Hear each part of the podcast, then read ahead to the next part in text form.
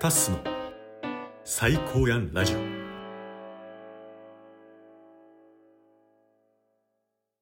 えー、まあ今回もタッスの最高やんラジオゲストにもちろん来ていただいてるんですけれどもまずは簡単に自己紹介していただいてもよろしいですか？はい。えー、稲荷です。佐渡島に、佐渡島と東京に住んでいて、最近会社を辞めて、ピースボートに行く予定がある人です。そんな片言な人ちゃうやんちょっと稲荷の方にマイク寄せよあ声張るわ。う。いや、いいよ。いや、稲荷さんよろしくお願いします。はいお願いしますいや、お願いします。そう、一応ね、稲荷は、あのーこれまで、えー、しみなおさんとか、うんあと、シュカとかに出てもらってんねんけど、まあ、しみなおさんが、あのー株式会社旅っぽの代表うん。っていうね。で、そこの会社と結構タスも仲良くやらせてもらってて、で、その旅っぽで、えー、旅っぽが運営するコミュニティ、ポーロっていうコミュニティの、えー、運営に携わってるのが主家やったと。うん。で、そのうちのポーロっていうコミュニティで出会ったのがタスと稲荷うん。ですよね。うん。そうだね。そうね、ポーロのこと知らない人もいっぱいいるんだもんね。そうそうう。そうそうそうそうそう。あのポーロっていうコミュニティでタスがラジオ番組を運営してて、その時にもゲストに出ていただいてた。うん。久しぶり。ね。だから2回目っすよ。そうだね。棒読みすぎ、棒読みすぎ。久しぶり。そうだね。あの時は雨だったね。そうやけど。あの時はね、ラストラジオ撮ると雨が降る。雨降ってる。今日も外で雨降ってるけど。そうそうそう。まあそんな稲荷さんに今回来ていただいてたということで、まあさっき言ってた、なんか、まあ佐渡島っていうところに住んでるっていうのもさ、うん。なかなか聞かんし。うんうん。で、その後、まあ会社辞めた。もう辞める？うん。3末で辞める。?3 月末で辞める。うんだからこれ上がるのが多分4月以降になるから、うんもうすでにもう辞めてる状態。そうだね。うん。で、えー、かつピースボートっていうキーワードも出てきたけど、あの、人、知ってる人からしたらピースボートって知ってるけどさ、うん知らん人ってピースボートって何？ピースボートは、日本がやってる、なんか世界、顔の見える世界平和っていうのを掲げて、うん大きい船に乗って、いろんな寄港地に3ヶ月半ぐらい、100日間旅するっていううんうん。クルーズ。はいはい、はい。ただの豪華客船と違って、その社会的な切り口でいろんな講義があったりとか、うん、その現地に行ったツアーも、その現地の人と交流したりとか、はいはい、はい。その文化を知る体験ができたりとか、うんそういうツアーが組まれてるプログラム。なるほどね。え、ピースボートってさ、あの、よく居酒屋とかで、チラシ？そうそうそう。地球一周旅行みたいな。そうそうそうあれよねあれ？あの、99万でみたいな、うんうんうんうんボーンって、そうそう、あれ、あれ、あれ。あれよね。あれあれ。はいはいはいはいはい。若者はめっちゃそのポスター貼りとかをして、うんめっちゃ安く行ける。もう無料で行けたりするの。あ、そうなんや。そう、頑張ればね。うんうん。で、一方で、そのお金を払っていい部屋に泊まる。みたいな、はいいいろんな乗り方ができて、なるほどいろんな人が集まってるっていうのが結構特徴。へえ。え、じゃあその船の中で日本人もいればいろんな国の人とかがおるって感じ？基本的には日本のプログラムだから、ほぼ日本人なんだけど、うんうん最近は近くの、まあ、中国、韓国、台湾とかの人たちもちょっとずつ乗り始めた。なるほどね。うんえー、で、そこの、えー、通訳担当として行くんやったっけ、そう、ボランティアとして、英日、うんうん英語と日本語の通訳をはいはいはいはい。担当として乗る。いや、そのピースボートの話も聞きたいんすよほ。あのあ あの、多分この上がってる時には、うんあの、ピースボートにもう乗船してる。もう乗ってるね。そうだね。4月4日？4日に、そう、船内研修っていうのがあって、7日に出港するんだけど。なるほうん。はいはいはい。だからその、その話も聞きたい。だから言うたら稲荷のこれからの話、うん聞きたいんやけど、ちょっと稲荷のこれまでの人生も、あの、まあ、何、ラジオとか関係なくさ、うん話聞かせてもらってしてるけど、うんめっちゃおもろいことやってるやん。ああ、ありがとう。そんな、わかんないけどね。そう、だからちょっと稲荷の話をぜひともこのラジオで、あの、みんなにも知ってもらいたいなと。あで、改めてタッスも知らない部分あるから、ーうんうん聞かせてもらいたいなという思った次第でございます壮。大だね。壮大ですよ。うんよろしくお願いします。えーよろしくお願いします。え、稲荷自身は、あの、ずっと佐渡にいてる人？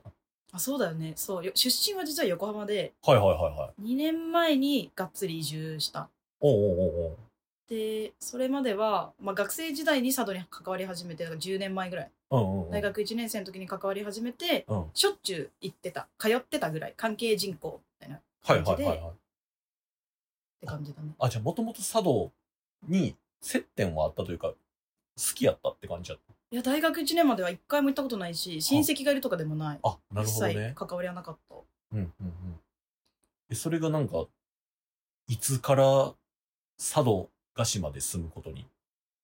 その経緯を話すとえっともう大学の時になんかもともと環境問題に興味があって自然保護とか好きで、まあ、自然が保護っていうか自然が好きでうんうんうんなんか自然保護とかやりたいなってなんとなく思ってて、うん大学1年のサークル選びの時に、うんうん海とかも好きだったから、まあ、ダイビングサークル入ろうかなとか、はいはいはい。なんか旅行サークル入ろうボランティアサークルとかいろいろ考えてたんだけどうん。佐渡島に行けるみたいなワードがポンって入ってきてほうほうほなんかあんま行ったことないなみ奄美大島とかさうんうん。沖縄ってなんとなくメジャーじゃん。確かに確かに。なんかまあ良さそうだけどピンとは来なくて、そのなんか地味な島おもろそううんうんうんうんみたいなので、そのサークルに入って、うん。じゃあ年に4回、はい。春休み夏休み2回、うん。ゴールデンウィークうん。と、で全ての休みを佐渡島に費やすみたいな3年間が始まって、はいはいはいはい。まあ、。強制的に佐渡島に行き好きになりおう。乗りに乗って社会人になって住むみたいな。え、そう、佐渡島で働いてた。さ佐渡島の会社とかで何かしらの仕事をしてたってこと？移住後は、うん。東京の卒業大学卒業して東京の会社に勤めて、はいはい、はい。でリモートワークができるようになったのがうん。ちょうど3年前ぐらい、なるほど。コロナの影響でね。フルリモートになって、うん。そのタイミングで移住したから東京の会社で働きながら佐渡にいたって感じ、ええー。まあ、佐渡でちょっとバイトはしてたけど。おうおうおうおうおうでもほんまに移住地までさ、言うたら東京にすぐ来れる状況ではないやん。うんすぐすぐ。っうんていうような場所に移住するぐらいフルリモートで仕事するって、なかなかの決断よね。あそうなのそう そうだねなんか最初はうん。フルリモートっぽくなった時点うで、んうん。アドレスホッパーを始めて、はいはいはい、はい。一回ね、そう、東京単純にまず離れて、で、会社には、あの、兵庫に移住します、みたいな。おうおうおう。兵庫だったらいいね、みたいな感じで、おうおう。移住、転々としてて、はいはいはい。で、まあなんとなく地方都市の中でも、そこそこ、横浜出身だし、なんか超ど田舎には住めないと思ってたから、うんうん。まあ兵庫とかちょうどいいかなって思って、おうおうおう。そこを一応ゴールとしてアドレスホッパー始めたんだけど、だから点々と住んでたってこと？いろんなとこそう、でいろんな地域に。はいはいはいはい、割と田舎に住んでて、うんうん。どこでも住めるなって思ったんだよね。うんうんうんうん。で、もともとゆかりのあったところに一回帰ってみようって思ったら抜け出せなくなって、おうおうそれが夏だったんだけど、おうとりあえず2ヶ月、1ヶ月いようって思ったら2ヶ月となり3ヶ月となり、なんか気づいたら2年。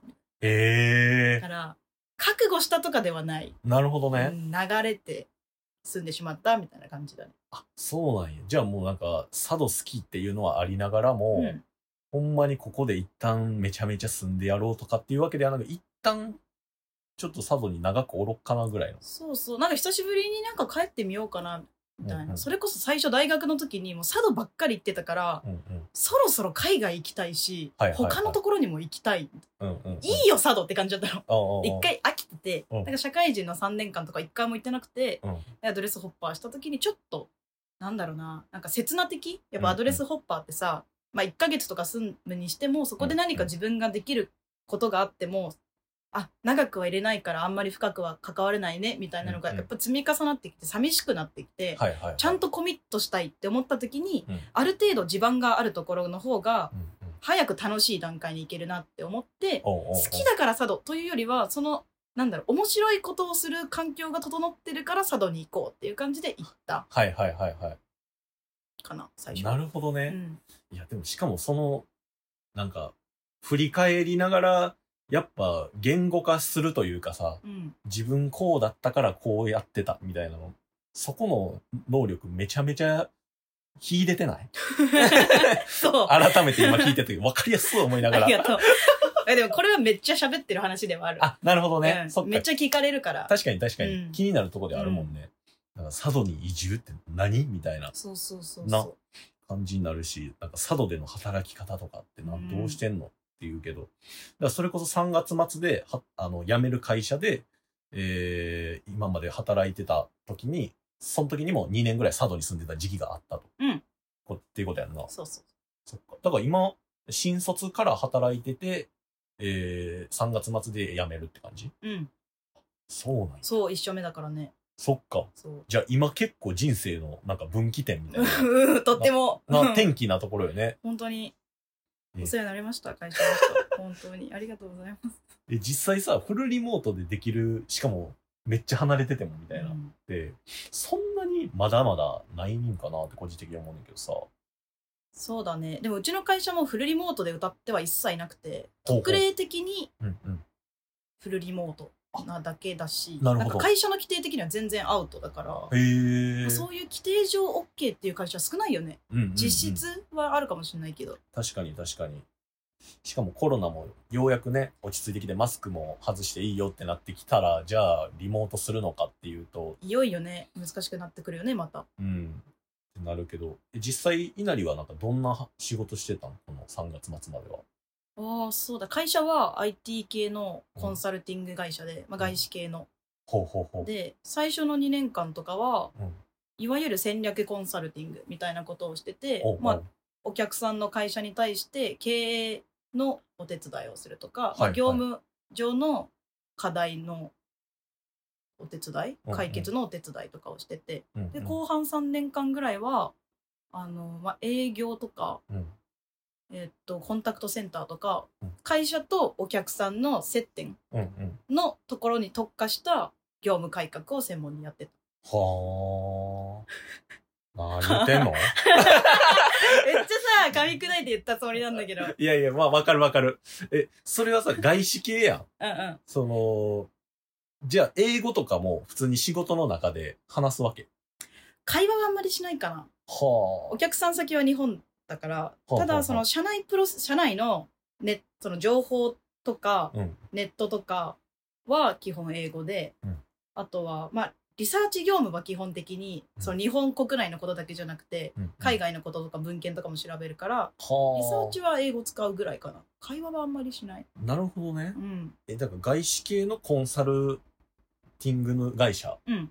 やけど、お客さん自体は、あの、日本に。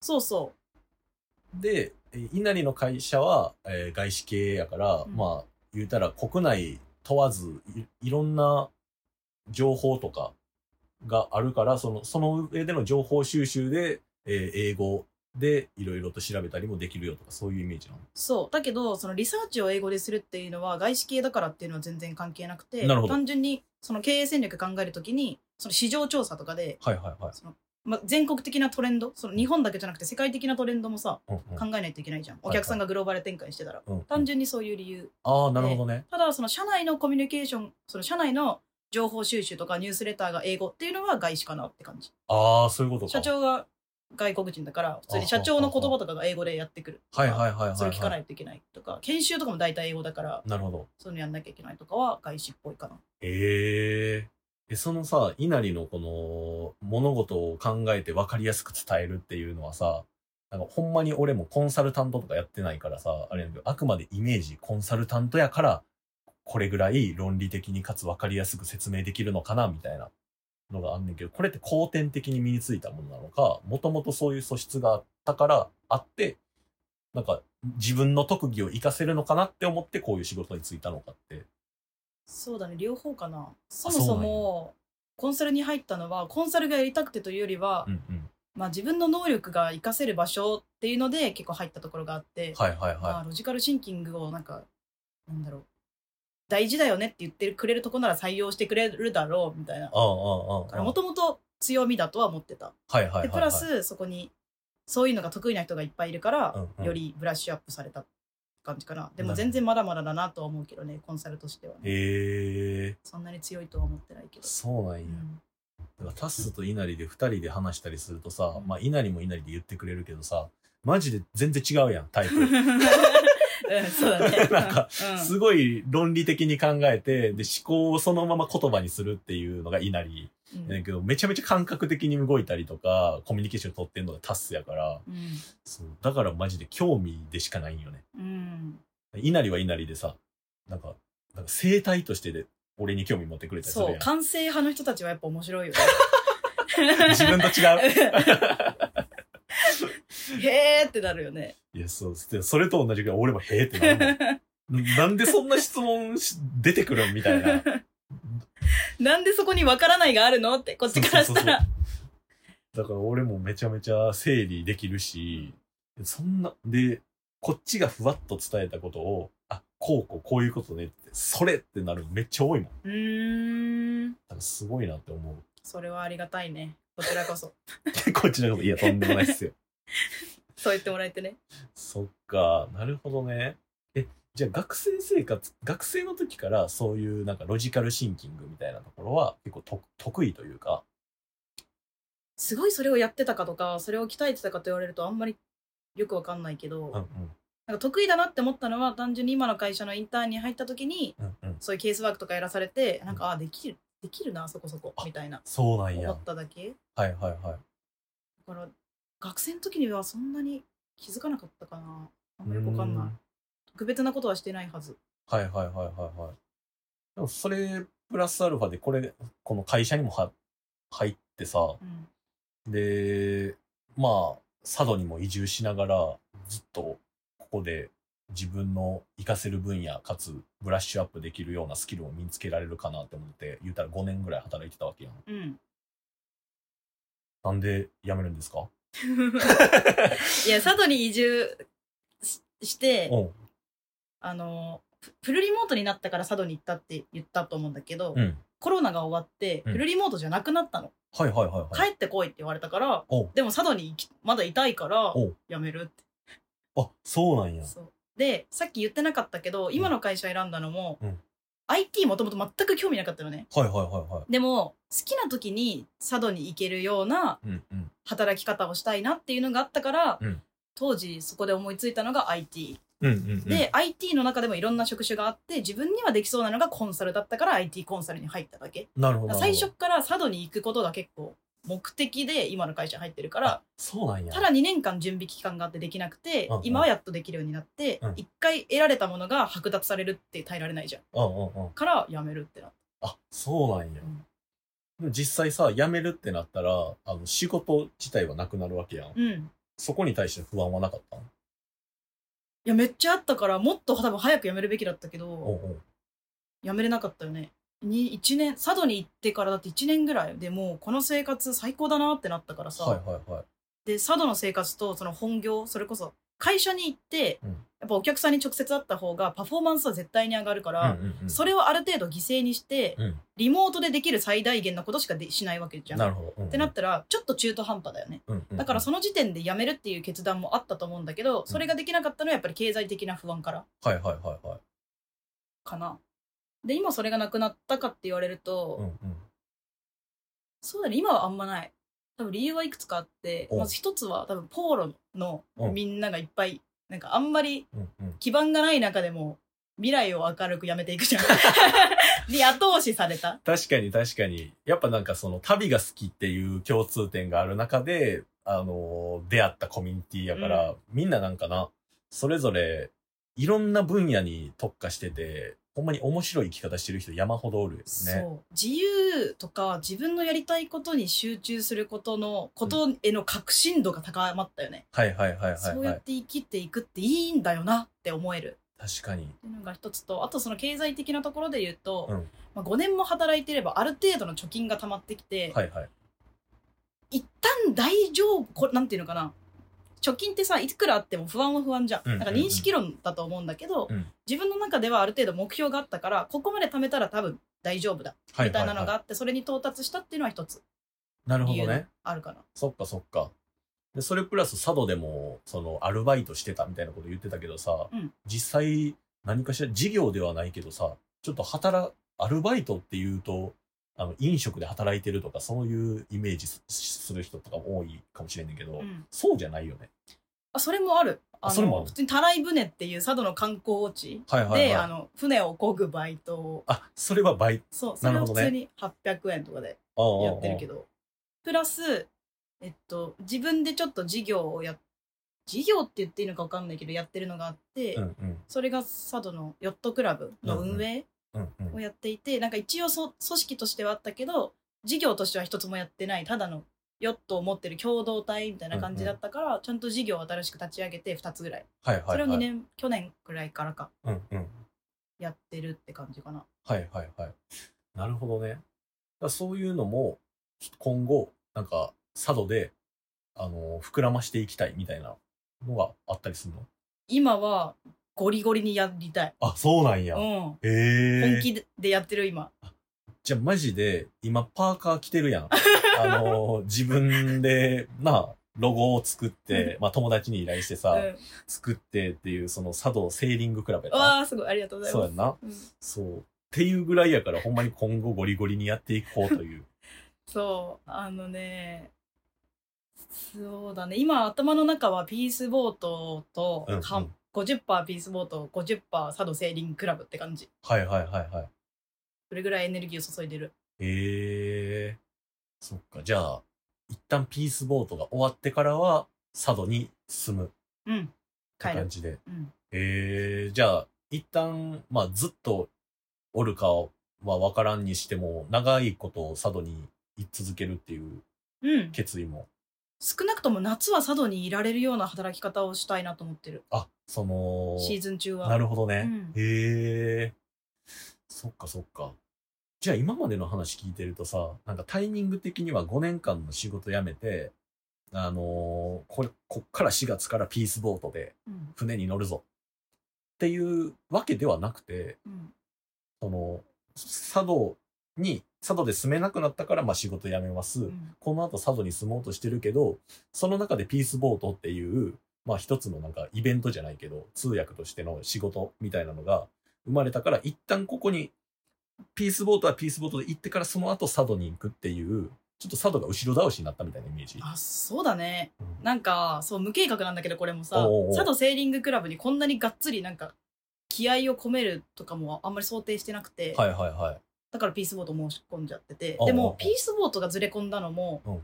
もともと待ってちょっと何から話そうかな。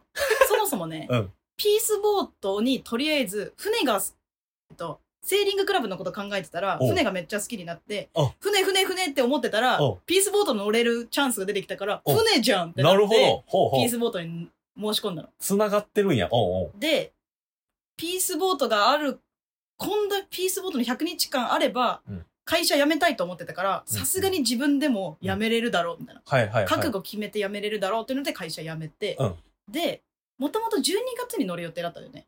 はいはいピース。ボート。だからもう3、4ヶ月ぐらい前に。そう。んんで、ピースボート行って帰ってきて佐渡戻ってきたらちょうどいいじゃんって思ってたら、コロナでちょっとそれがキャンセルになって、うん4月に先延ばされちゃったから、ちょっと船、ヨットクラブと被っちゃった。はいはいはいはい。でもピースボートは乗りたいし、うんうん今しかないから、まあ、ちょっとず微妙な感じだけど、うんうん両方ややろうみたいなるほどね。じゃあ3ヶ月ちょっと、うん4月から、まあ言うたら4、5、6、7月の途中に帰ってくるみたいな。な7月末ぐらい末ぐらいに帰ってくる。へえ。え、その、船は船やけどさ、うんヨット、佐渡セーリングクラブの船とさ、ピースボートって全然違うやん。全然違う。そうやろ、うん。ピースボートのもうめっちゃ豪華客船みたいなイメージ。超豪華客船ちゃんと、タイタニックみたいなイメージうん、なんやけど、そこまでじゃないけど。まあでもでも大体種類はそうだよね。あ、そう。うん。そう。でもヨットってさ、もっとなんか数人うん。乗りみたいなイメージやねんけど、うん。そう。なんか船好きみたいなので、そんな共通点として合致するもんなの？あそうだねなんか海の海が好きから始まってるからなんか海の上にいたいはあ海を感じい。たいああああ沖でぷよぷよしてたいみたいなはいはいはいはいはい。かななるほどねう。んそういう意味では一緒うんうんうん。そっか。じゃあ、あのーピースボートも世界いろいろ回っていくってことやんな。はそう23都市あ。通訳として。うん。でね、もう一個ちょっとある話を戻すと、あの。あの、船とヨットの共通点なんだけど、ヨットってその動力エンジンを使わないから、うん。長距離航海ができる乗り物なのね。はいはいはいはい。でもともとその旅が好きっていうのもあって、ヨットで世界一周するのとかすごい憧れてて。そういうなんか旅ができる乗り物としても好きだったのね。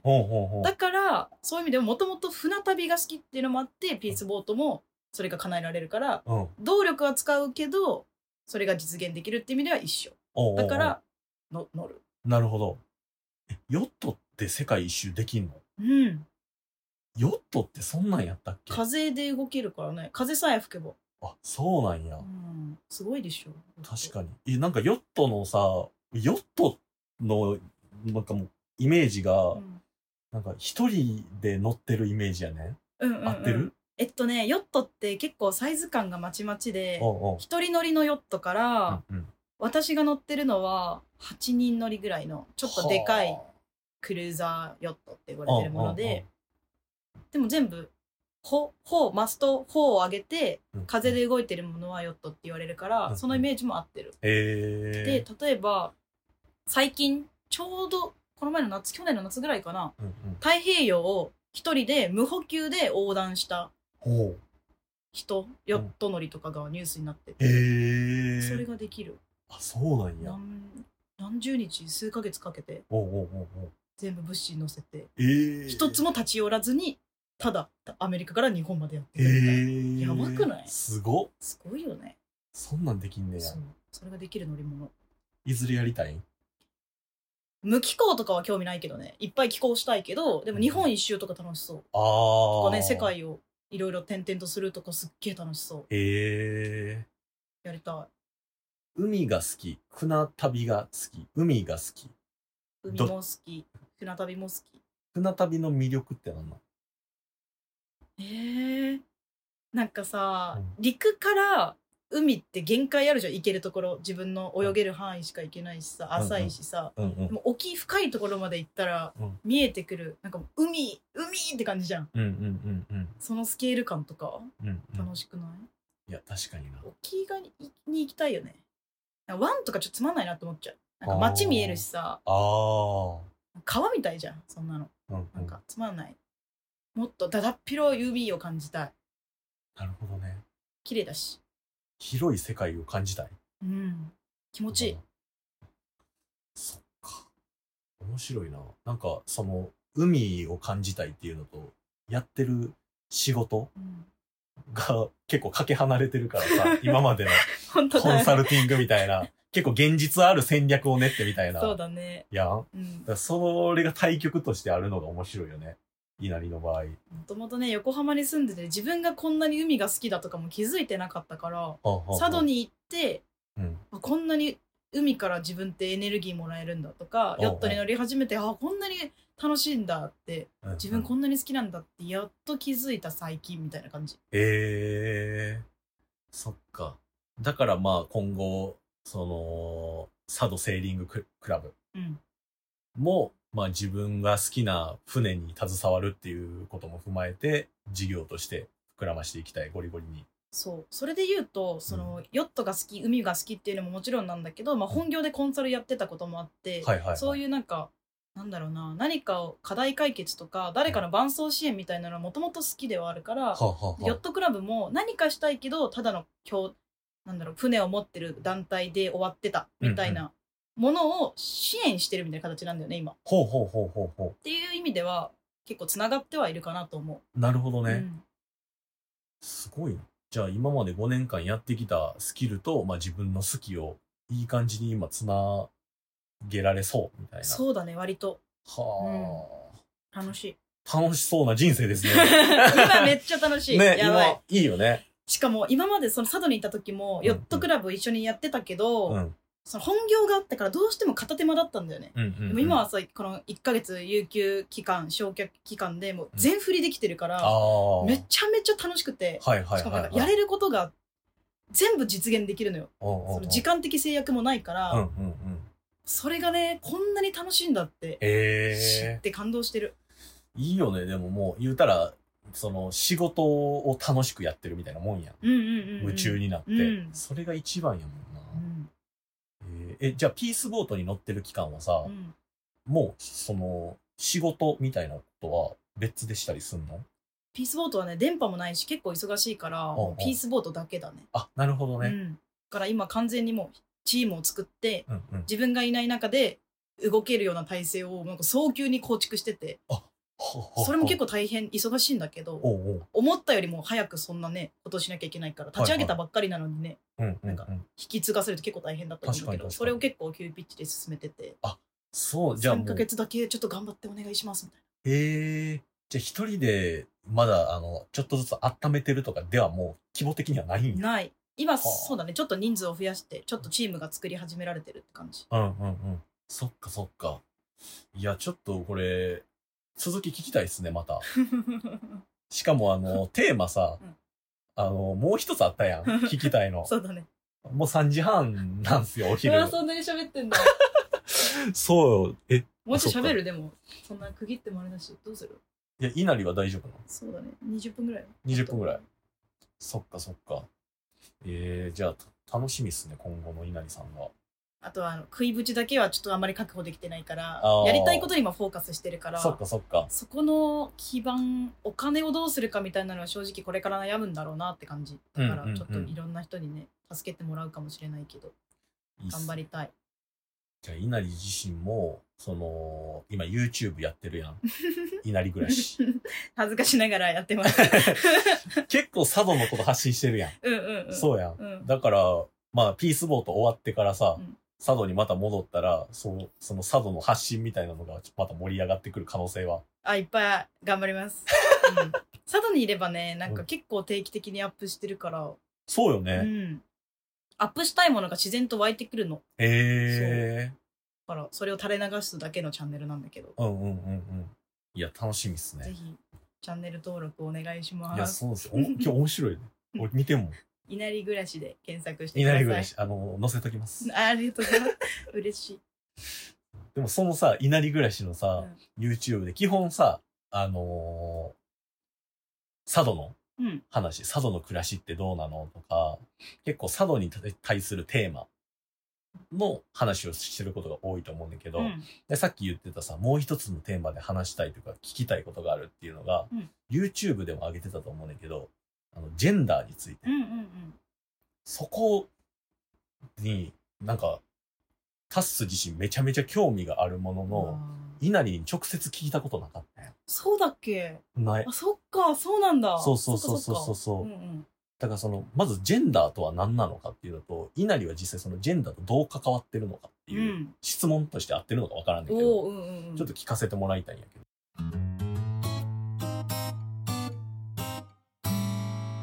次回へ続く。